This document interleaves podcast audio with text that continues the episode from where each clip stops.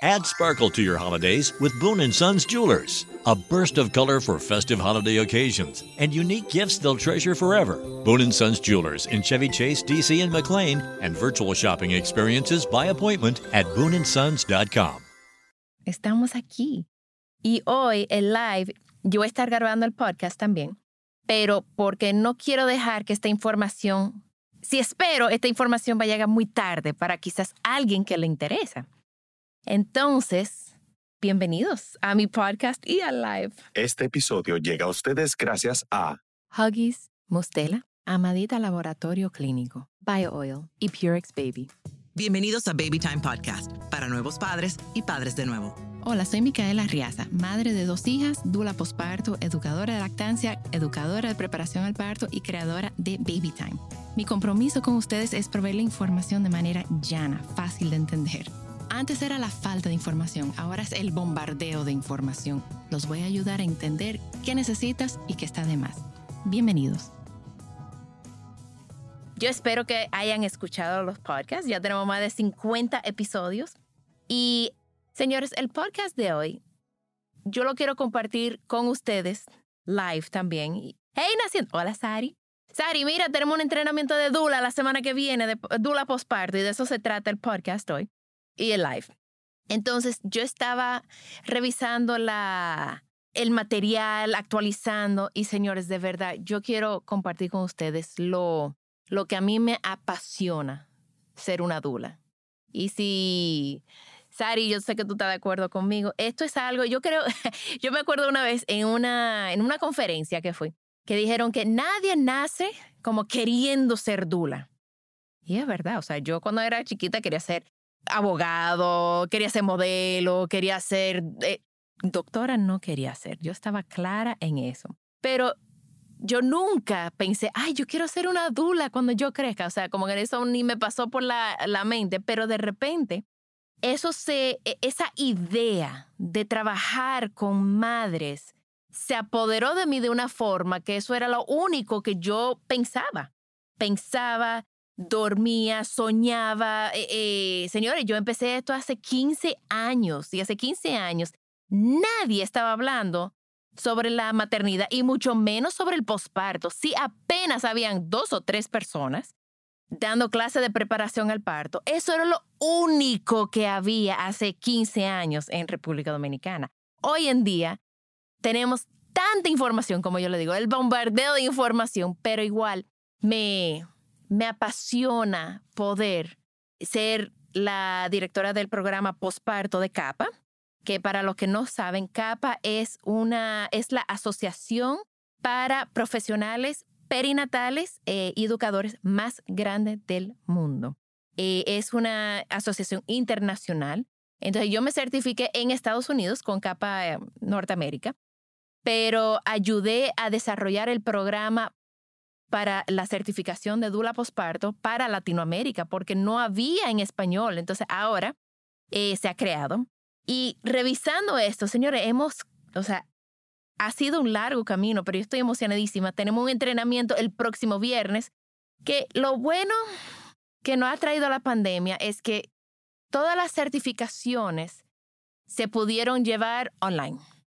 Entonces, aunque a mí antes me encantaba viajar, o sea, yo viajé en el 2020, yo me fui a México para impartir dos talleres, pero ya se hace de una modalidad online y estamos, bueno, para este grupo que tenemos, hay una dominicana que vive en Estados Unidos, hay una costarricense que vive en México, hay una panameña, hay otra mexicana en otro estado de México, hay una persona en Ecuador, eh, posiblemente de Argentina. Entonces, si tú, y, por eso estoy haciendo el live, porque no quiero que esta información salga después que haya salido el taller, porque el taller es el, este viernes.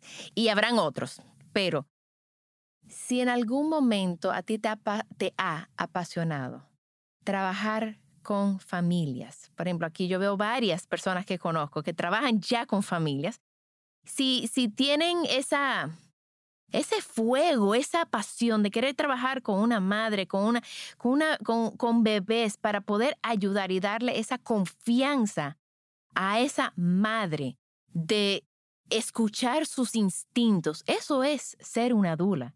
Y cuando yo fui a certificarme, yo dije, wow, yo, yo, yo me identificaba como una especialista posparto porque el, término dula no existía cuando yo comencé, pero yo había tomado muchísimas clases. Hay masaje infantil, gestos de sign language para bebés, masaje para bebés, preparación al parto, o sea, que eran todo. Y yo de cada curso, yo iba uniendo mi conocimiento.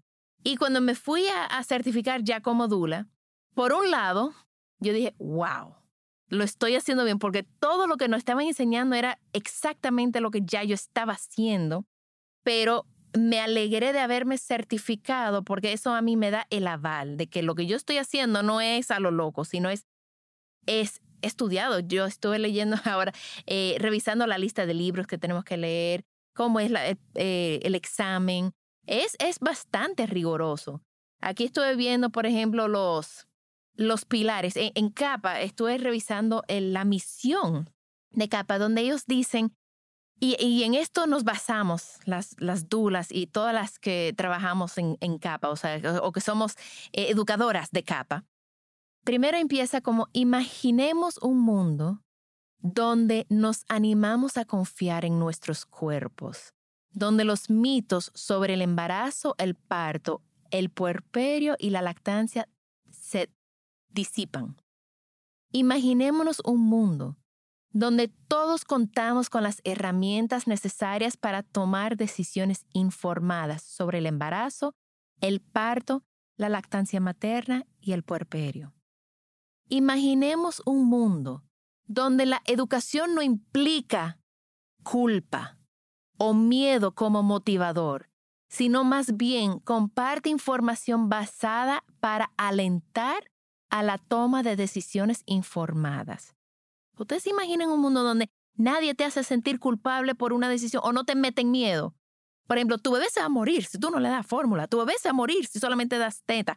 O sea, apoyemos, imagínense cómo sería nuestro mundo si, si ustedes como nuevas madres recibieran ese apoyo en vez de esa culpa y miedo que nos quieren meter. Imaginémonos un mundo donde cada experiencia perinatal tiene sus bases en el cuidado y la compasión. Imaginémonos un mundo donde todos aceptemos la maternidad con confianza. Imaginémonos un mundo donde hay respeto mutuo entre dulas, educadores, profesionales de salud, donde todos trabajemos juntos para dar atención a las familias y no nos estemos tirando uno al otro, porque pasa, ocurre. Es triste, pero ocurre. Imaginémonos un mundo que trabaja para todos los días para hacer que este mundo sea una realidad. Dice Fanny que le volvieron loca con todos los mitos. Exacto.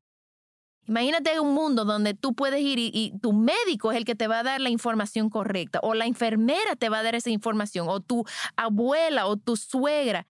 Pero hay tantos mitos, incluso hasta a nivel profesional.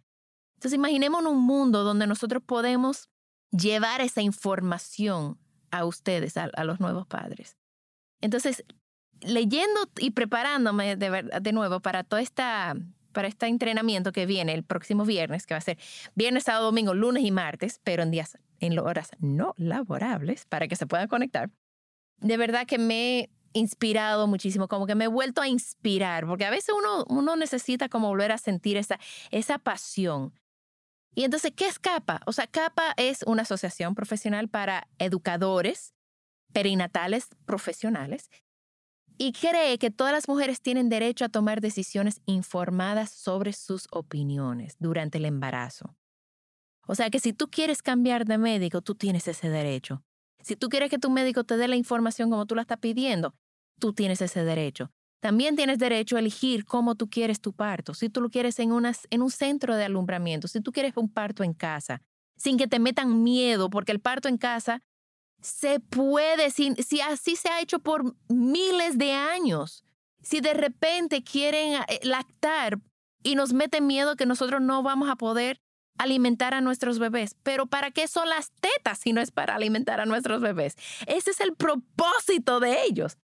Eh, nunca, le, nunca le dicen a una perra de que no, no, no, ella no puede eh, lactar a 10 cachorritos. O sea, concho, señores, nosotros podemos, pero nos meten un miedo. Eh, nosotros apoyamos y animamos a las familias a elegir los proveedores de salud y el lugar de nacimiento que más refleja y apoya sus valores y necesidades. Si el centro de salud no te está apoyando, tú estás en tu derecho de cambiar. Si tu médico no te está apoyando, tú estás en tu derecho de cambiar. Yo quiero que ustedes sepan que ustedes son, porque no es regalado. Esto es algo, un servicio que tú estás pagando. Si a ti no te está cuadrando el servicio, busca a alguien que te garantizo que aquí hay alguien en tu, en tu ciudad, en tu país, que te va a dar la experiencia y te va a apoyar la experiencia que tú quieras. Y si no se puede, porque a veces no se puede, pero tú vas a sentir que tú fuiste apoyada hasta el final. No que desde los tres meses te quieren poner la, la, fecha de la cesárea. Los profesionales de CAPA tienen, tenemos la oportunidad y la responsabilidad de ayudar a los nuevos padres a reconocer sus propios valores sin imponer nuestros prejuicios eh, profesionales.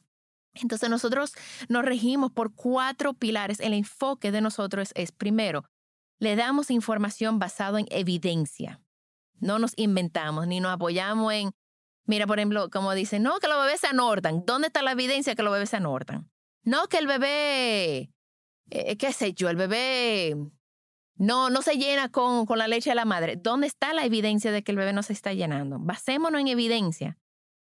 Eh, adoptar actitudes mentales positivas. Nosotras confiamos en la habilidad de la madre, ser madre y alimentar a su bebé. Y respetamos, respetamos, y aquí viene el, tercer enfoque, abordamos todas las situaciones con una mentalidad amorosa y sin prejuicios. Si una madre decide que no quiere parir, que ella quiere cesárea o que no quiere lactar, que ella quiere fórmula, entonces, nosotras como dulas tenemos que apoyar la decisión de esa madre. Eh, dice Nairobi León, que ella está conectada. Hola Nairobi. Que ella fue un antes y un después de la ayuda de Baby Time y Micaela. Gracias, pero no soy yo como yo, sino es, es una dula y eso es lo que hacemos todas las dulas. Apoyamos a que ustedes confíen en que ustedes, porque nos hacen dudar de nuestros instintos, eh, nos hacen dudar de nuestras decisiones. Entonces, eh, eh, la idea de nosotros es, o sea, el rol de una dula es apoyar que tú tomes esa decisión. Tú quieres lactar, perfecto. Yo te voy a dar toda la información para que tú sepas sobre la lactancia y te informes. Por si viene alguien que no esté informado y te dice, mira que el bebé no se llena, etcétera, etcétera. Tú digas, pues mira, aquí está la evidencia, el bebé sí se llena. Eh, y también como dulas construimos puentes, construimos eh, alianzas entre proveedores de salud. O sea, que abarcamos entre los pediatras, los ginecólogos, eh, los fisioterapeutas. Nosotros sabemos en qué momento referir. Las dulas muchas veces estamos mucho más en contacto con la madre que los mismos, que sus mismos médicos. A veces la primera cita postparto de la madre es a la semana y después no vuelve hasta las seis semanas. Pero en esas seis semanas, la dula la puede visitar tres o cuatro veces. Y la dula puede, puede eh, sospechar de quizás hay un, hay un tema de algún trastorno posparto. Que a lo mejor el médico ni siquiera te pregunta por tu salud mental y la dula está, hmm, está chequeando, aunque está hablando contigo, pero esa dula está revisa, esas antenitas están ahí activados porque aunque nosotros no podemos diagnosticar ni tratar, podemos referir y le podemos buscar a, ustedes la ayuda y el apoyo que necesitan en esos diferentes momentos. Entonces, la dice aquí, Dub, Dubigen, nos meten un miedo a parir que es un solo dolor para morirse y mi dula me dio tanta información y tanta paz para confiar en mi cuerpo y en las y que las mujeres debemos parir y saber y los bebés saben nacer. Es así. Nosotras sabemos parir y nuestros bebés no saben nacer. Y yo me acuerdo que una vez un doctor, eh, un pediatra. Me dijo, cuando yo le dije, bueno, pero yo, yo estuve viendo, observando en la maternidad de la Altagracia, había una señora haitiana que estaba pariendo y ella se agarró y se puso en cuclillas para parir. Y le digo yo, wow, pero qué bello que ustedes dejan que estas mujeres se adopten la posición que ella necesita. Y me dice él, esa no es la posición que nosotros necesitamos. Nosotros necesitamos poder ver. Y yo, pero tú, me pasé de freca, pero dije, tú no eres la que está pariendo. Y además tú eres un hombre. ¿Qué tú vas a ver de qué posición? Y le digo, tú no tienes que estar viendo. Esa mujer sabe cómo sacar ese bebé. Confía en ella y que ella se, se, se ponga en cuclillas a que no se desgarra. Y a que cuando ustedes quieren que ella se acueste con las piernas arriba, que es la peor posición para parir, al menos que sea una cesárea, ella se va a, ella se va a lastimar. Y además, con todo el respeto que te tengo, usted es un hombre, jamás podrá parir. O sea que, y él me dijo, bueno, es verdad, Micaela, tú tienes razón, pero nada.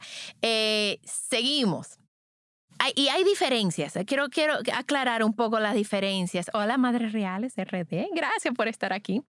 Eh, quiero aclarar la diferencia entre una dula, una enfermera y una nana, por ejemplo.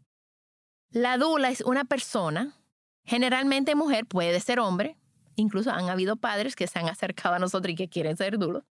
Eh, que informe y acompaña a la madre, no se encarga del bebé. Ella está ahí para apoyar a la madre, para empoderar a esa madre, para que esa madre pueda cuidar de, su bebé. Y apoyamos a la familia en el proceso vital de la maternidad y el puerperio. La dula atiende a la madre para que se sienta más segura y liberada de otras obligaciones para cuidar a su bebé y también acompañarla antes de que nazca el bebé, durante el embarazo, el parto y el posparto. Entonces, hay dulas que se encargan del parto como está mi amiga Sari, que está aquí de naciendo. Y luego están las dulas de Baby Time que nos encargamos en el postparto. Es como un, relevo. Ella está ahí durante el parto y desde que nace el bebé, el trabajo de, la dula de parto se acabó y empieza el, el trabajo de nosotros. Y nosotras, créeme que tenemos muy claros nuestros roles. Las de parto son de parto y las de posparto son de posparto. Y las de parto no quieren estar en el posparto y las de posparto rara vez quieren estar en el parto. Tenemos muy bien definidos nuestros roles. La enfermera atiende al bebé, no a la mamá. Atiende al bebé y está ahí para el bebé y no ayuda a la madre en ningún otro, en ningún otro, en ninguna otra necesidad que ella tenga. Y la nana es una persona que no necesariamente tiene un entrenamiento formal como la enfermera ni como la dula, pero realmente la nana, aunque puede ser un asistente para la madre, realmente está ahí para el cuidado del bebé también. Entonces, esa es la gran diferencia. La dula está ahí para la madre, para orientar a la madre, apoyar a la madre, para que ella siente la confianza de apoyar a su bebé, a, cuidar de su bebé. Tenemos aquí algunos beneficios. Y de nuevo, estoy haciendo esto porque el, la semana que viene tenemos un taller para que es el, primer paso en certificarse como dula posparto, y algunos beneficios. Y si alguien aquí, yo sé que ya han, han, contado, han comentado algunas que, han tenido dulas y ya saben el trabajo. Alguien me dijo, It's never been easier to communicate with people, but it's also never been harder to know which platform you're supposed to be communicating on. There's a simpler solution. Ring Central is the complete phone system that makes it easy to call, meet, message, even fax all in one app. And with seamless device switching, you'll always be able to stay on top of business, even as your business grows. Because whether you're working from home, the office, or anywhere else, Ring Central can help you be there without having to be there. When it comes to communication, simple is better. Learn more at ringcentral.com. Ring Central. Simpler communications. Es difícil explicar lo que hace una dula hasta que ella no te visita. Y después como que tú ni siquiera sabes qué fue lo que ella hizo, pero tú te sientes mejor. Puede y yo, bueno, yo, yo siempre digo que parecemos a madrinas. Entonces, beneficios de la dula de parto. Somos un apoyo adicional para la nueva familia, ayuda y educación en la alimentación con seno o leche de fórmula, instrucciones en el cuidado del nuevo bebé y el manejo del bebé, pero siempre permitiendo que sea la madre que maneje su bebé. Eh, fuente de información real, basado en evidencia, no en mitos. Las dulas también somos escuchadores empáticos. Me acuerdo un día que yo fui a visitar a una madre y llegué y, el bebé estaba durmiendo y ella simplemente, o sea, por hora y media se sentó ahí a hablar y hablar y hablar y hablar. Y yo, esto fue cuando estaba empezando, y yo decía, pero ¿en qué momento yo voy a hacer mi trabajo? ¿En qué momento yo voy a ver a ese bebé? ¿En qué momento yo la voy a ayudar? Y ya llegó la hora, era hora y media, ya llegó la hora para buscar a mi hija al colegio. Y le decía, Dios mío, pero ¿cómo yo voy a cobrarle a esta mujer porque yo no he hecho nada? Yo no he hecho mi rol de, de dula, no, no, no lo... Bueno, ¿y qué yo voy a hacer? Y le dije, por favor, déjame, quiero ver el bebé y el bebé eh, rendido la, la hora y media que estuvimos ahí. Bueno, cuando ya me voy, ella me dice, no, déjame pagarte. Y yo, no, no, no, no, no, porque realmente, no, no, no. Ella insistió y me pagó. Y yo, bueno, me sentí súper como, eh, súper mal recibiendo ese dinero porque en mi mente yo no había hecho nada. Después que tuve mi certificación y me di cuenta que una de, los, de las funciones de las dulas es escuchar. Esa madre tenía que desahogarse. Y ese, ese fue mi trabajo de ese día, estar ahí para esa madre. Ella no necesitaba ayuda con su ella necesitaba desahogarse y contarme su historia. Eh, entonces, ahí entendí el, el, el rol también. Eh, reducimos las llamadas a los pediatras con información básica. Y ya, como tenemos 15 años haciendo esto, ya muchos de los pediatras le dicen a las nuevas madres, cuando se acuerdan, porque son, eh, llevan, están bastante arrollados los pobres. Eh, mira, ah, tu bebé no está durmiendo, tu bebé está llorando mucho, necesita ayuda con la lactancia. Toma, llama a estas personas. Podemos reducir la incidencia de cambios de humor luego del parto, lo que son los trastornos postparto. Eh, ayudamos a que la madre descanse más. A veces solamente nuestra función es llegar a la casa para que la madre se pueda desconectar, bañarse, relajarse, dormir, porque en ese momento ella no confía en más nadie. Y también servimos de filtro para amigos y opinólogos y las abuelas en algunos casos. Y también podemos eh, eh, ayudar a integrar las abuelas. Entonces, es, es un trabajo hermoso, es un trabajo que yo soy honrada de poder tocar la vida de familias y que ellos toquen mi vida también. A veces me encuentro en la calle. Por ejemplo, este fin de semana estuve en un... Conocí una persona y de repente el papá, tenían dos hijos, uno como de 10 y uno de 7. Y el papá se me queda mirando y me dice, Micaela, aquí no hay mucha Micaela. Yo, no, no, yo nada más conozco de mi edad como dos. y él me dice, ¿en qué tú trabajas? Y yo, bueno, yo doy clase de preparación al parto y soy dula postparto y no sé qué. Me dice, wow, tú no diste la clase de preparación al parto hace 11 años. Yo, ¿qué? Yo no me acordaba de ellos. Pero ellos acordaban de mí. Entonces, eso para mí es, es bellísimo poder eh, tocar en la vida de, de, de nuevos padres en esos momentos de tan abrumadores, porque nosotros nos preparamos para ser profesionales, pero no nos preparamos para ser padres. Entonces, alguien que te agarre la mano y te va guiando e, es, es bellísimo y de verdad que a mí me nutren también. Dice aquí eh, María Laura Works. Hola, buenas tardes. Tengo una amiga que su bebé tiene siete meses y no duerme ni cinco horas entre noche y día. ¿Qué puede hacer? Hay muchas veces que el tema no es el sueño. Hay veces hay que indagar un poco más. Y a veces la gente se molesta con, con, conmigo y con el proceso porque a veces el tema es la salud mental de la madre. A veces, y los bebés son reflejos de nosotros. Entonces, si la madre está ansiosa, el bebé va a estar ansioso. Si la madre está muy alterada, el bebé va a reflejar esa alteración. A veces es que los bebés son muy sensibles. Un bebé sensible a, los sentidos, a cómo procesa los sentidos. Y, y, esto no es parte, esto es, sí es parte de ser dula, eh, pero también es parte de un, una, un respeto que hay que tener sobre los, acerca de los bebés. Los bebés se comportan, entender el comportamiento del bebé. Los bebés se comportan que ellos quieren y están constantemente buscando nuestro contacto, nuestro cuerpo. Eso es normal.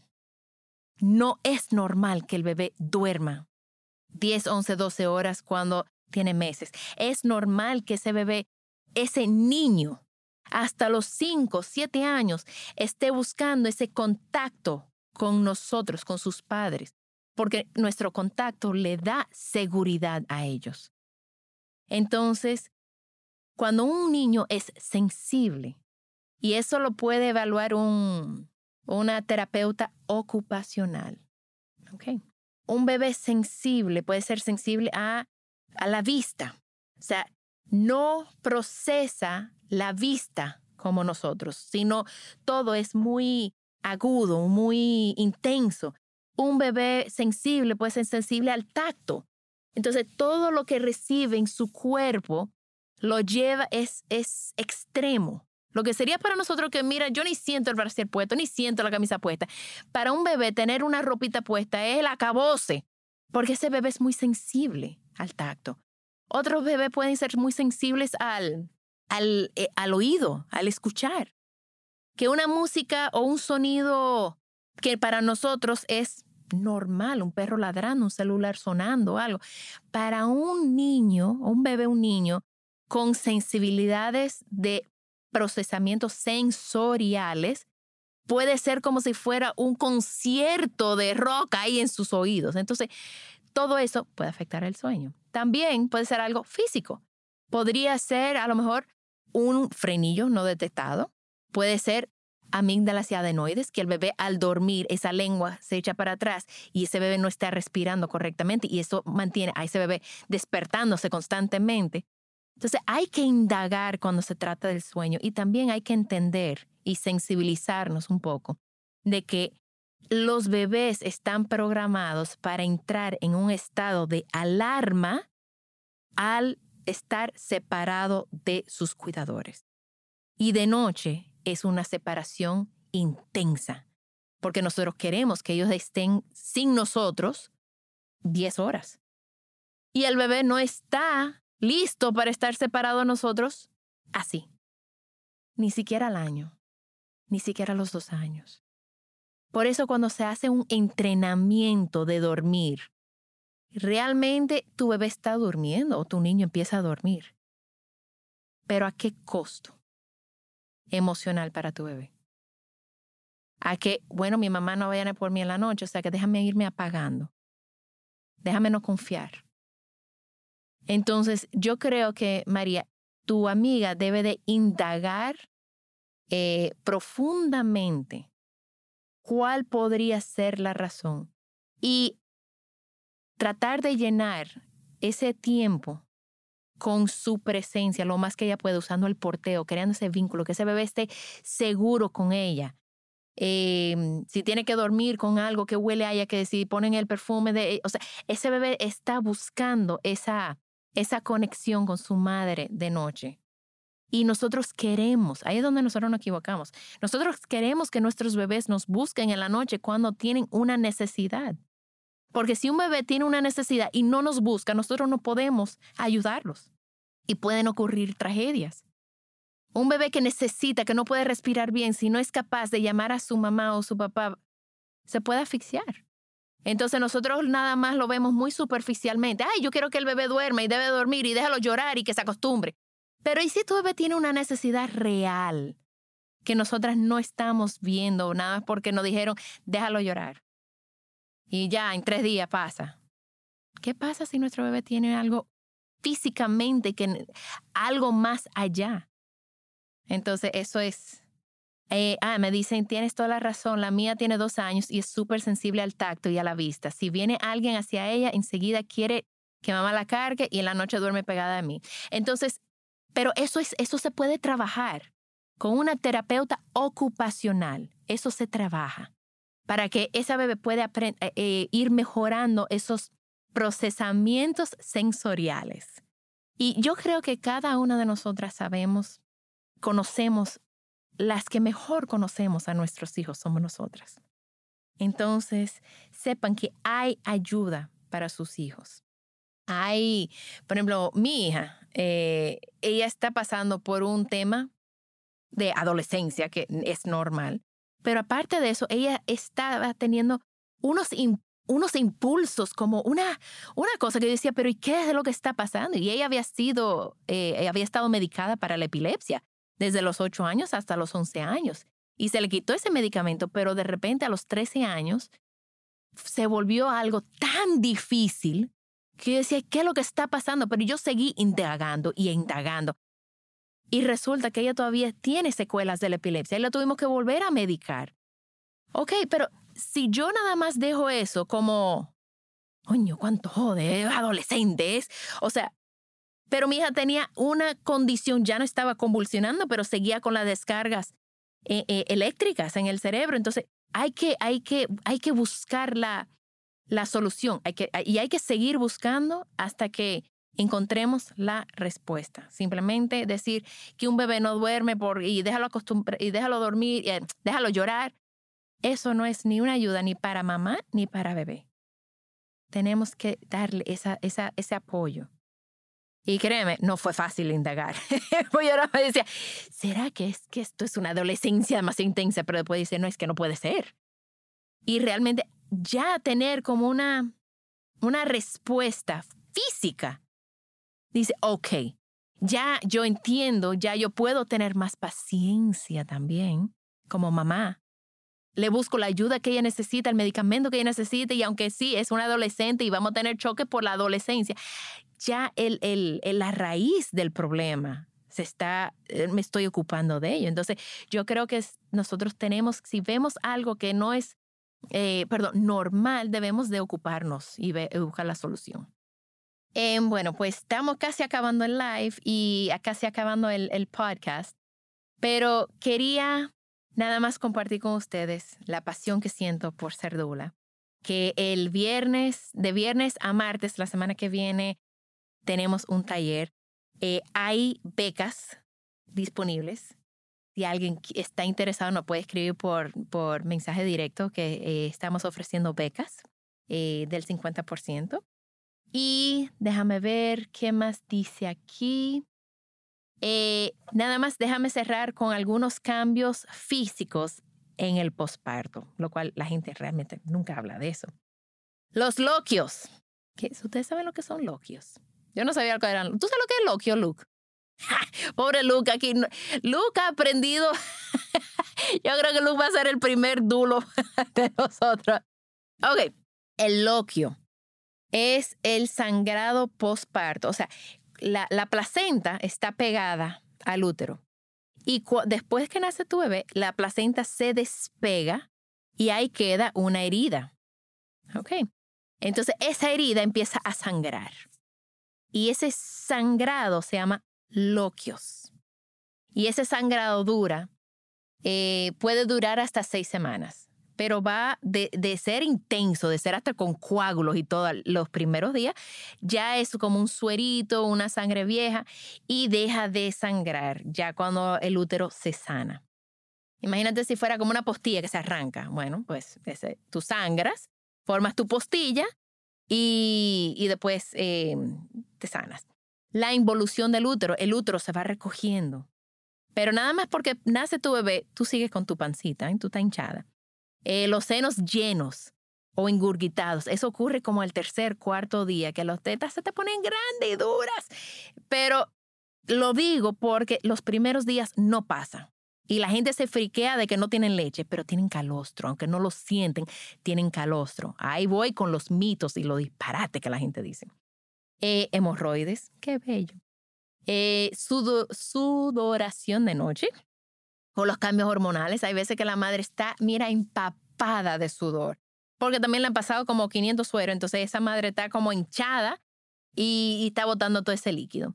Eh, puede tener incontinencia, o sea, que se le sale la pipí eh, con parto o con cesárea. Eh, dolor general en el cuerpo, fatiga y cuando es recuperación necesaria es, puede ser difícil. Em, cambios emocionales cambios emocionales, melancolía, los baby blues, puede ocurrir en las primeras dos semanas. A mí me pasó. Era loquísimo. Yo estaba llorando porque mi hija y mi esposo tenían la misma calva. O yo lloré una vez porque él la besó a ella y, o sea, yo entendí que él me miró a mí y me dijo, qué bella. Y cuando fue, él la miró a ella, la besó a ella y siguió mirando a la televisión. Y la que le estaba diciendo qué bella era ella. Y yo, y entonces llorar. Es el baby blues, melancolía. Eso dura dos o tres semanas. Después, eh, otro trastorno puede ser depresión postparto, que puede ocurrir durante el primer año después del parto. También puede haber ansiedad postparto, trastorno de pánico postparto, trastorno obsesivo compulsivo postparto y psicosis postparto. Y sepan también que los padres, hombres, pueden también sufrir una depresión postparto. Entonces, todo esto es, son las cosas que nosotras como dulas estamos viendo. Estamos observando los bebés. Te estamos observando a ti. Te estamos observando a tu pareja, cómo está tu relación, cómo tú te sientes, cómo te estás adaptando para poderte dar el apoyo que necesitas. Entonces, por este lado nos despedimos. Muchísimas gracias por estar conectados. Em, si están interesados en tomar la, la certificación de Dula Postparto, pueden entrar a capalatinoamerica.com. También en el Instagram, en el bio de Baby Time, está la información. Si no, si no vieron esto a tiempo o no lo escucharon a tiempo, vamos a tener otra, otro taller, yo creo que en octubre eh, octubre, noviembre. Así que nada, señores, muchísimas gracias. Eso es lo que hace una dula. Gracias, Nairobi. Gracias, Madres Reales. Gracias, María, por estar aquí. Eh, Sari y todo lo que se han conectado hoy. Y nada, si conocen a alguien que está interesada o que tú crees que sería una excelente dula, compártele esta información. Que vea esto. Estamos aquí para apoyarlos y ojalá cada madre mi deseo es que cada madre tenga el apoyo que ella necesita en el momento que lo necesita. Muchísimas gracias. Bye. También estamos en babytimerd.com con nuestros talleres online, donde yo y todo el equipo estamos disponibles para ayudarlos a sobrevivir el posparto y todo lo que conlleva. Gracias por acompañarme. Por favor, comparte este episodio con alguien que necesite escucharlo. Nos pueden seguir en las redes sociales como BabyTime RD. BabyTime Podcast es grabado en Pinktree Studio.